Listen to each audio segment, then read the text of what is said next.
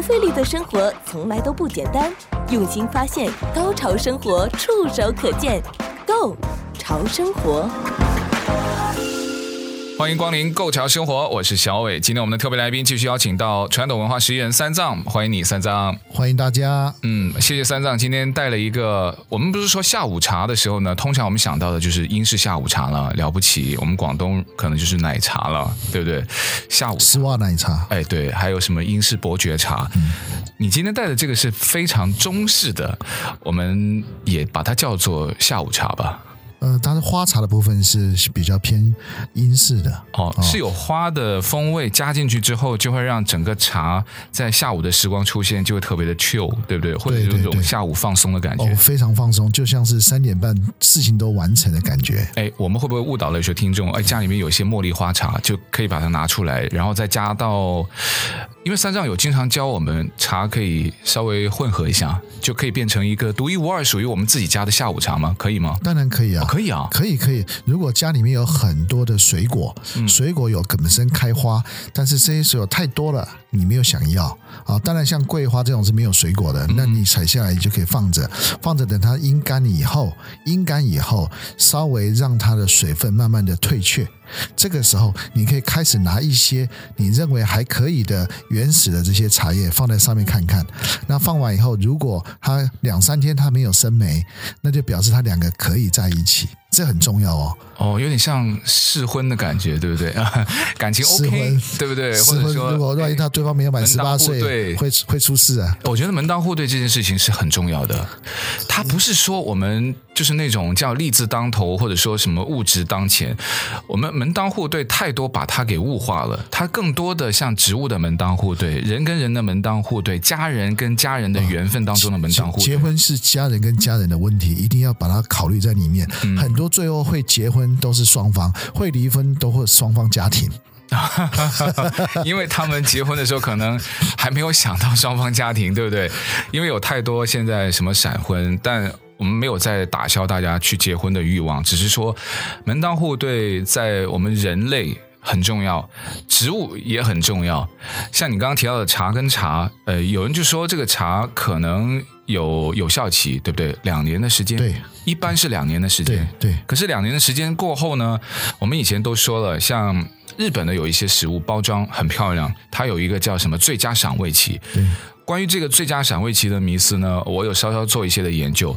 我们日本的朋友就告诉我，他说最佳赏味期啊，就是告诉你在那个之前吃风味好到不行，可是，在赏味期过后呢？OK，没有问题，你就不要把它扔掉。但真正的过期是你真的打开，你闻到有味道，甚至你可能已经看到它有一些变化了。那那个你都不用看，你就知道那个肯定不能吃。所以茶叶也会有吗？当然会有。好的茶叶，它两年后基本它的味道应该是没有什么改变。那如果它本身，有一些烘焙的问题、原始材料的残余农药的问题，或者本身的品种的问题，那么它基本上过了半年以后，它的味道开始慢慢退掉。所以说，它这个品味的时间，其实一般来讲，好的茶叶，正常来讲，其实一年你就要把它喝完。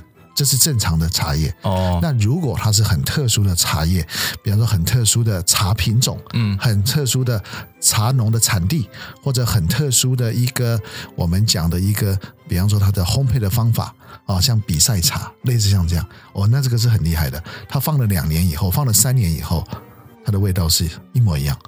像我有一个比赛茶是春茶的比赛茶，我放了三年喝，四年喝。五年喝味道是一模一样，表示他他什么意思呢？他在这个比赛茶里面呢，他做了一些手脚，因为他为了要比赛，所以他的时间的拿捏，每一个过程采茶到做茶的过程，他都要依照比赛的一个标准来做这个茶，那这茶的产量就非常非常的少。那依照这个概念，就像我们刚刚讲的，两个人的婚姻。是不是在跟人生比赛？嗯，一样，两种茶叶也是一样。为什么现在很多人喜欢种这个水果？嗯，去桥接或者是续接或搭接，对对，各种东西，它就是婚姻。那在搭接的时候，为什么会成功？因为两方怎样？没有意见。嗯，重点在没有意见。那为什么最后两种茶叶放在一起以后，最后会坏掉？因为一开始大家的意见就没有相同。茶是要给人喝的，但是茶本身它是有生命的。我们在喝茶的时候是在喝生命，并不是在喝茶叶。嗯，三道，你刚刚提到的一个嫁接啊，让我想起了我最近看的一个话题，就是我们在地球上的生物呢，现在为什么那么容易病，或者说那么容易绝种？就是它的基因或者说它的这个生物性啊，一直趋向单一。我们要去嫁接，或者说我们要把一些东西，所谓可能涉及到部分的转基因吧。那我不是专家，但我只是听过那个理论之后，我就学觉得是应该要继续保持我们地球生物的多样性。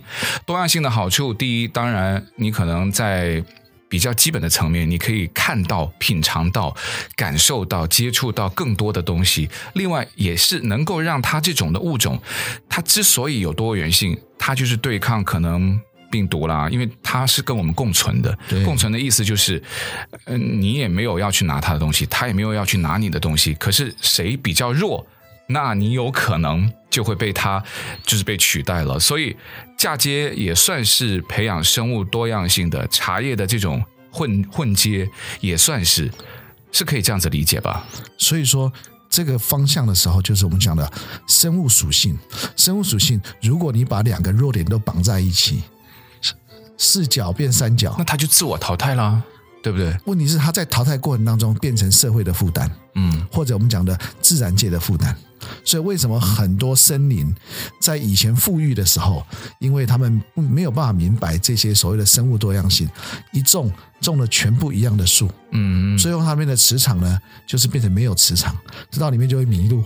最后还要请一些领航员把它带出来，原因就是它没有多样性，彼此之间的优点没有在一起。那两个属性一样的东西在一起的时候，很可能怎样？大部分都视线的是弱点。嗯，就像你兄弟在一起的时候，一定是视线的彼此的弱点。那如果是兄妹在一起的时候，他比较容易视线是彼此的优点。嗯，这就是生物的一种互补性。所以说，我们的生物就会有阴阳，或者是公跟母。一样是大树，如果它是属于偏公性的，那么依照我们以前中国人的传统，经常会在那个树上面绑个红布条，因为它是公性的，所以它很接地气。嗯嗯，所以呢，它这边就很耐阴，然后那个磁场特别的舒服，风呢，下午的春风啊，什么就飘得很舒服。所以这个就是代表是它的成长过程，它的属性虽然是一样的树，但是它偏公性。嗯，那我们茶也是一样，两个公茶放在一起一定会很惨。所以呢，为什么有时候会带一点点花茶进去，是为了把那个母性去补它的公性。那因为我本身在调茶的时候，一定是要把茶叶调到接近公性，就是里面的生的所有的所有的这个好菌也尽量是公菌。就像你们喝的这些所谓的优酪乳这些东西，嗯，大部分你量产出来的都是母菌的，哦，所以它没有什么营养。费力的生活从来都不简单，用心发现，高潮生活触手可见 Go 潮生活。哎，那茶的公跟母啊，有没有怎么分？就是什么系是什么公，然后哪某一种的系就是母？当然有，还是带香味的，通常都是母系。因为我们好像又觉得它比较，就是感觉起来就比较偏向母系。这样子讲好了，呃，我用比较。粗粗犷的一种解释，男人的外向的好看是耐看好看，还是第一次好看就好？应该是耐看吧。那女生为什么要 make up，而且要要化妆啊，化彩妆？那个是繁衍后代的需要吧，对不对？在动物界是，因为它一吸引了，对不对？动物是颠倒，好像是不够的这些。哦，对对对，雄性比较。好，没事没事，我们回到人。那人他女生第比较在意的，我们会看他的是什么？第一次，嗯，其实以后的哈都没有很刻意的需要去在意，嗯、但第一次是很在意，所以你要按照这个观念再回到茶叶。如果一开始你闻到那个茶叶特别的香，大部分是已经变成母性了，嗯，那你闻起来特别的沉，就是很深沉的可以呼吸，然后香气一直持续，大部分是公性的。但是要跟各位听众说明，公信的茶非常非常少。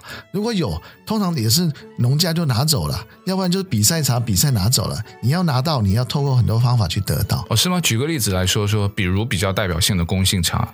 任何的都可以，比方说大红袍，哦、你觉得这市面上我每天收人家送给我大红袍，上面都用书法笔写的，而且用陶瓷罐封着，每个都是大红袍，啊，就很 man 哦，对不对？这整个感觉就非常的 man。可是这种大红袍，当然它是因为它的稀少，还有因为它本身的这个繁衍的地方，它是在所谓的岩石壁，这个很重要。岩石的壁能够生长出植物，你觉得它厉害吧？就是雄性基因很强哈，对，嗯嗯，对，但我们应该一般植物叫做公性，嗯，好，公性跟母性，哎，它的公性跟母性，它会不会随着？因为我们刚才在聊到一个什么两年期的问题嘛，它会在过程里面发生转变吗？如果是公性，它基本上两年它没有什么变化，嗯，但是两年后味道开始开始的进入所谓的陈化，陈就是什么讲的陈年高粱、陈年好酒、陈年白酒，它的陈就开始产生的丰富层次。跟想象，所以那是非常好，也非常养生，那是另外一个世界了。嗯嗯哦，所以但老茶千万别随便的去碰它，因为你一般碰到的老茶可能都是坏掉的老茶居多。嗯、那坏掉的，就是是不是要把它扔掉了？呃，也对啦，但是很多老人家因为他舍不得，都扔给我，然后扔给我以后，我会先看看能不能救回来，因为要先它让里面的。菌种在延伸的时候，因为它们这回自生菌嘛，那自生菌的时候，这个茶叶自生菌分两种，一种是往内生跟往外生。基本上往外生，在两年内往外生，茶叶就腐蚀坏掉了。外生是我们看得到的那种霉菌，对对对。那往内生你是看不到的，你只有闻到那一种所谓的一点点所谓的生命的味道。那那个菌是可以的，对，那个就是叫做养老茶的基础哦。就是内外有别，那外的那个你已经看到了，那个就没有。这个茶就真的要扔掉了。对，那个只有扔掉。那有些是往内，那往内又刚刚以前我们讲的是断续，嗯，是续的还是断的？嗯，是是那个细菌是一直延伸长出来的，还是断断续续的？那断断续续的对我们人也没有很好，但是这个一般老人家也没有分得很清楚，他也是直接拿来喝，嗯，但就会很可惜。那现在很多内行的已经懂这个道理了，所以说他们喝这种老茶没办法培养。他就有时候就丢给我，那我也是先看看怎么办。嗯，有时候我都是放在旁边放很久。上次我之前跟你讲那个那个文山的那个，我就放很久了。嗯，放到最后，朋友跟我讲说：“哎，你可以拿拿看这种西红花，这种在在在欧洲种的。”我说：“好吧，我试试看。”哎，恢复了，还不错了。就是就就是恢复了，嗯，这这这但这是奇迹，并非每一件事都可以这样随便乱搞的哦。所以两年的时间对于茶的保鲜期来说，正常应该差不多。对，嗯。但是如果是比赛茶，它很特殊，它连封盖都不用封，这个茶的封连封都不用封，它永远两年的味道基本上是不会变。哦，我刚刚就想问，在如果说两年的期间，它是从来没有开过的，它怎么也会坏，或者说？你刚刚提到有的味道就会跑掉呢？对，因为一般来讲，你们在密封的时候，他们没有把真空抽掉。你们虽然是密封，而且里面有加特殊的氮气，或者是反正就是一些保养的方法。没有完全真空，或者没有用氮气去补充，类似这个道理。那这个本身茶叶其实没有什么好考量的。我们希望的茶叶是它连密封都不需要，嗯，它的茶叶茶叶的品质两年内也没有什么变化。那这种茶你就可以把它延续下去。所以一开始如果你拿到这种茶，那你真是上天给你的最好的礼物了。那这个要拿到的，那可能就是要买好一点的。没有啊，越好的越容易被骗呐。啊，对呀。所以这个刚刚说过，这都是靠。缘分，所以平常要积善念，做善事，那你才遇到好的茶农，那么他就愿意给你讲一些真相。嗯，因为这个东西你也晓得，茶商他们在做的时候，很多东西都是为了市场需要。那我们如果是为了要养生需要，那跟他们在行为上面就是没有办法产生那种所谓的共识。这个听起来呢，呃，我们今天聊的这个话题就有一点像咖啡产业，有点像这个葡萄酒产业，就是说它如果能够更加趋于，嗯、呃，就是。客人对客人啊，B to B 的话呢，那可能会对于它的发展，当然它会有很多的一些制约。可是对于它的品质的保证，或者说在过程里面添加的水分的这种可能性，也会大大的降低。但它也是一种矛盾，对吧？你如果商业不发展，如果万一茶农、咖啡豆的农民，对不对？我辛辛苦苦，我真的很用心，我的品质也很好，可是真的没有人知道。再不小心遇到一个疫情，什么供应链的，那他真的就是欲哭无泪啊！对，这个中就是我们讲的这个锻炼的一种经济循环，怎么怎么补回来？所以锻炼跟循环这个中间是很重要。因为我在想，我们要跑到去茶农去直接跟他们买茶，那是不是会支持他，还是说变相可能会间接害到他们？呃，一般来讲，因为茶农这种市场它是也是非常的黑暗的，因为他们本身之间呢，如果你不让他收茶，对吧？你好的茶你不让它收，那么其实有可能你的茶区可能就会被破坏掉。嗯，这是很残忍的一个一个社会黑暗的现象。嗯，对，那所以我们就是缘分呐，是缘分，缘分比较重要。可是缘分要积累啊，对，对不对？所以说啊，平常要多喝好茶。你多喝好茶的时候，有的时候就是会有那种吸引力。嗯，自然而然，很多人愿意把一些管道告诉你，而且重点是什么？让茶商说实话，我告诉你，那多棒的事情啊！因为当我把他们家祖先八代的好茶，他也泡不出来，我泡给他喝，让他先觉得，哎，也有那一种哦返璞归真的感觉。那你想，他会不会讲实话？嗯，几率很高，把心掏出来。其实我 通常都是这样得到关系跟讯息的。哦，哎，能够交心，能够入他的心，不是有句话叫什么“入心为药”？对呀、啊，这句话此话怎解？那是跟喝茶还是喝药呢？OK，茶本身就是药。那以前我们传统的药要用煎药，为什么要煎药？因为重点是要能够入心。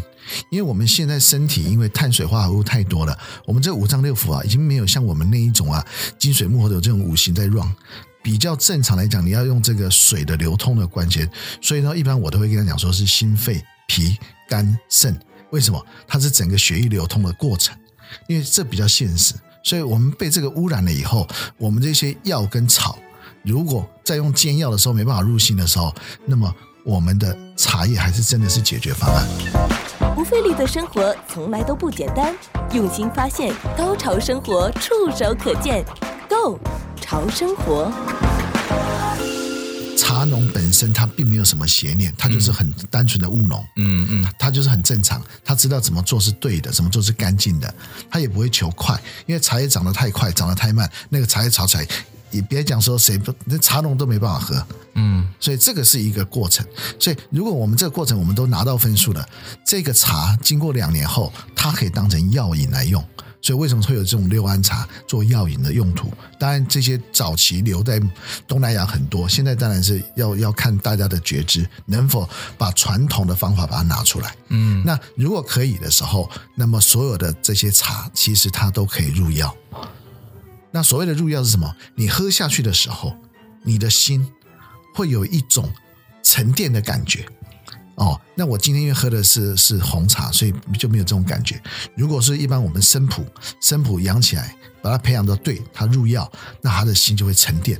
一沉淀，人一稳，心一稳，病就怎样？病就少了。嗯，所以病会来，是因为心没有稳，这是一定很正常的一个循环。所以一般来讲，医病要医心。所以说草药入心是对的，可是现在的草药其实都有很多。过度生产，嗯嗯，变质或者特殊提炼，嗯，或者是用用用这种所谓空抛的或者怎么样再去变成合成现代中药，所以它的入心的效益怎样越来越少。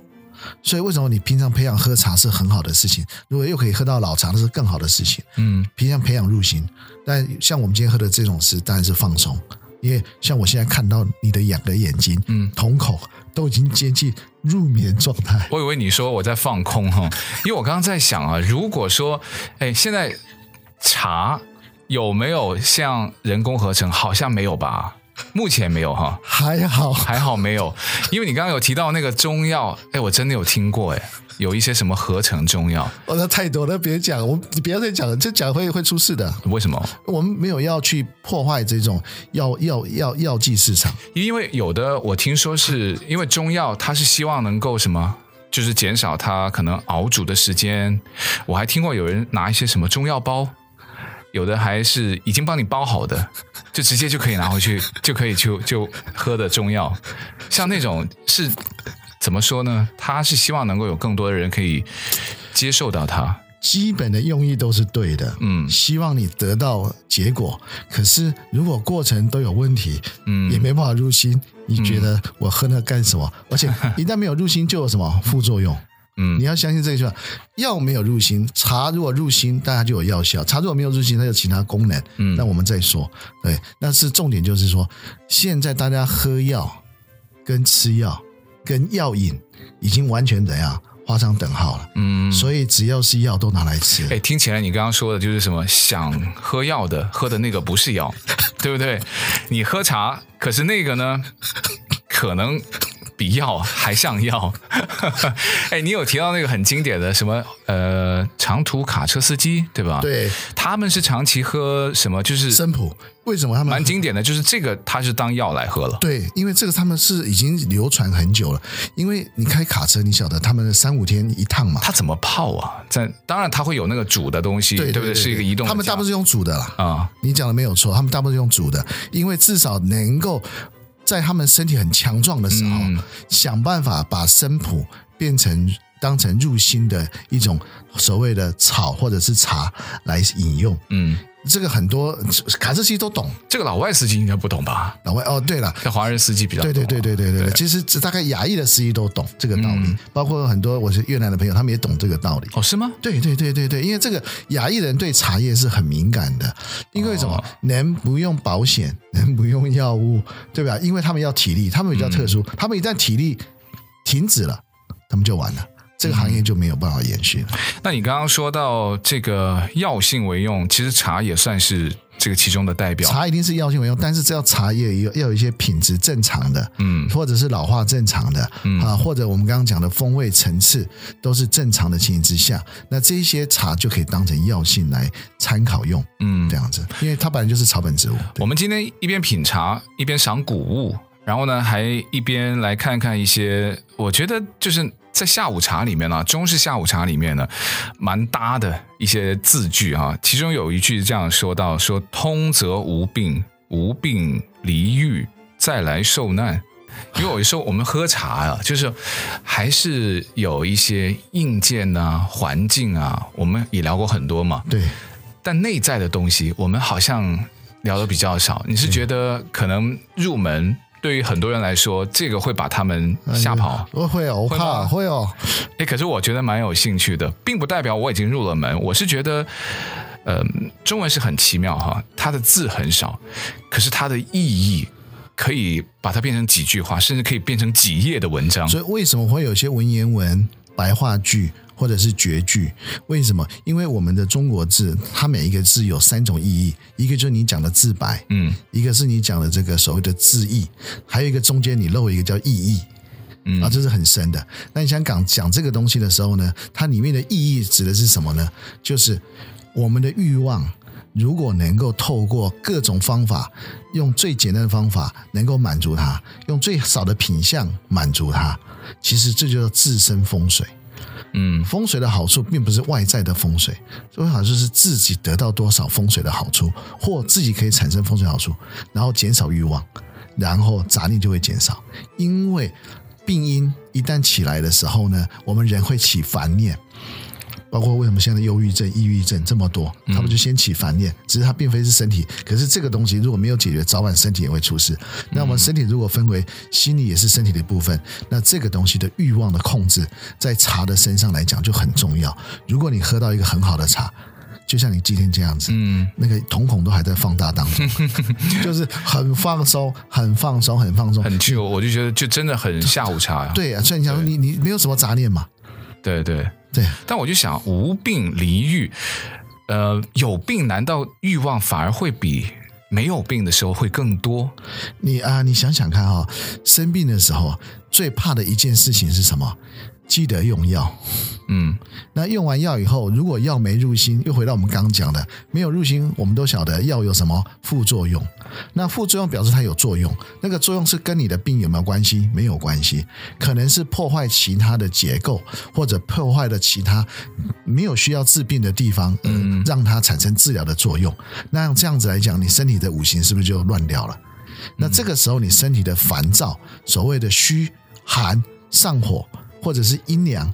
或者思潮，所有东西都会让你非常难过。嗯，你想想看，你现在这种感觉，自己我从我的角度来看你，非常非常的舒服。假设你跟我讲你生很多病，没有人会相信。嗯，那可是欲望还是有啊。哎，在当当下是没有欲望，那欲望自己要控制，有很多方法。嗯，因为欲望的满足，通常都是我们没办法专一一个想法。嗯，很难。人如果专一一个想法，那很难产生欲望。不费力的生活从来都不简单，用心发现，高潮生活触手可见 Go 潮生活，一维权。什么叫一呢？比方说，人家一心，他就是做一种工作，一心一意。对，他就做一个工作，嗯、他一直会做。但是如果他一退休，他没有这个工作了，嗯，他的欲望就出来了。哎，所以一生一世其实也很难，很难啊。那一生一世里面堆积的一些事情多到真的就是完全所以，你你什么事情要学习专一？嗯，一到时间到年底了，圣诞节带来了，你要一定要学习什么叫专一。你是要拿一件礼物，还是拿十件礼物？大部分就是说越多礼物越好。嗯，那这个时候你没办法专一。你如果拿到一件礼物，那你可以专一。那为什么我们会有这么多的想法？因为我们身上有动物性，就回到我们中国人讲的十二生肖一样，有动物性。这个动物性跟生肖没有绝对的关系，但是老祖宗告诉我们是，你要小心，你跟别人身上的动物性是否相融。嗯，是否你有没有注意到怎么去跟人家动物性能够和平共处？其实讲的是这个，那其他的其实都是参考而已。嗯，那最后还有点时间，我们要说说，因为你今天不是说那个茶很赞啊，然后你也觉得状态很好啊，是哪？你是有三种在里面嘛？对不对？三种茶，一个就是大红袍。大红袍，一个就是我们这个这个这个这个红茶，能够让它放了三年以上，能够陈化，嗯、然后能够内陈，就是菌种往内长，这是第二。然后再就是我们这个放了非常久的这种六安茶，这种是以前华侨东南亚华侨他们最爱用的一种真的药引跟跟所谓的治病的茶。六安茶一听的名字就很药啊，呃，对，但是那个已经那个是。很久，已经几十年那种早期流到东南亚留下来的，哦、那因为那个子孙不孝才拿出来卖的啊、呃，也是没办法的办法啦，对不对？要问我怎么得到？你刚刚说的第一种的那种比较顶级的红茶，它叫红玉，对吧？哦，红玉对，红玉，红玉，红玉就是为什么它是红茶，但是为什么有玉？的意思是说，它经过了三年，一定要三年以上，三年以后，它的味道越来越沉，越来越浓。越淡没有退嘛，有退，我们刚刚讲了嘛，茶叶有问题嘛，茶园农有问题嘛，烘焙方法有问题嘛，茶种有问题嘛，嗯、那就别讲那么多。那如果通过三年了，它陈化了，它基本上没这些问题。那陈化以后，它如果菌种是往内，那它的味道就非常的香醇，嗯，而且它也不会就刚刚讲的也不会坏掉，它越来越浓。这就我们一般就叫它红玉。哦，就是把它红茶本来很便宜，级别高一点的，类似这个意思。但是你是把它弄高的啊，对，不是说价钱很贵，就是没有没有那种。对，呃，那如果有机茶会不会就觉得会避免了像什么农药啊、虫害啊？那保持起来应该就是问题应该更少吧？有机茶你要心里也要有一个想法，它一定并非是真正很很好的高山茶，因为真正高山的它根本没有虫，它虫也待不了，所以它一定是稍微。海拔稍微高一点，但是还有农药、虫药的需要，所以说他在用所谓的有机耕法。那有机耕法的茶叶呢，它很干净，它放了两年、三年、四年，它味道都一样。但是呢，就像我们现在讲的，你是一个温室里的花朵，你永远都是最完美、嗯、最干净的，那你千万别跑到外面去。嗯，好，风一吹啊，那个你身上的这些问题就跑来了。好，所以这是两种选择。但我今我偶尔会留一些有机茶给人家，特别说我要挑剔，我要喝有机茶。但我会经常跟他讲说，你要喝高山茶，甚至高山的更原始森林的茶，或者是啊特别再去培养的啊调配好的高山茶，因为这种茶才能够训练身体。嗯，可以，可以，可以。好，那我就继续享受这个你眼中的瞳孔放大，然后继续救。你现在觉得怎样？现在除了瞳孔放大，还有这个脸脸部的红润跟那个气血的流通，嗯、真的很棒。然后就想到了，就是早点准时下班。哎呀，准点跑路。哎呀，啊，今天也就聊到这边，也特别感谢三香的分享，谢谢，谢谢，谢谢。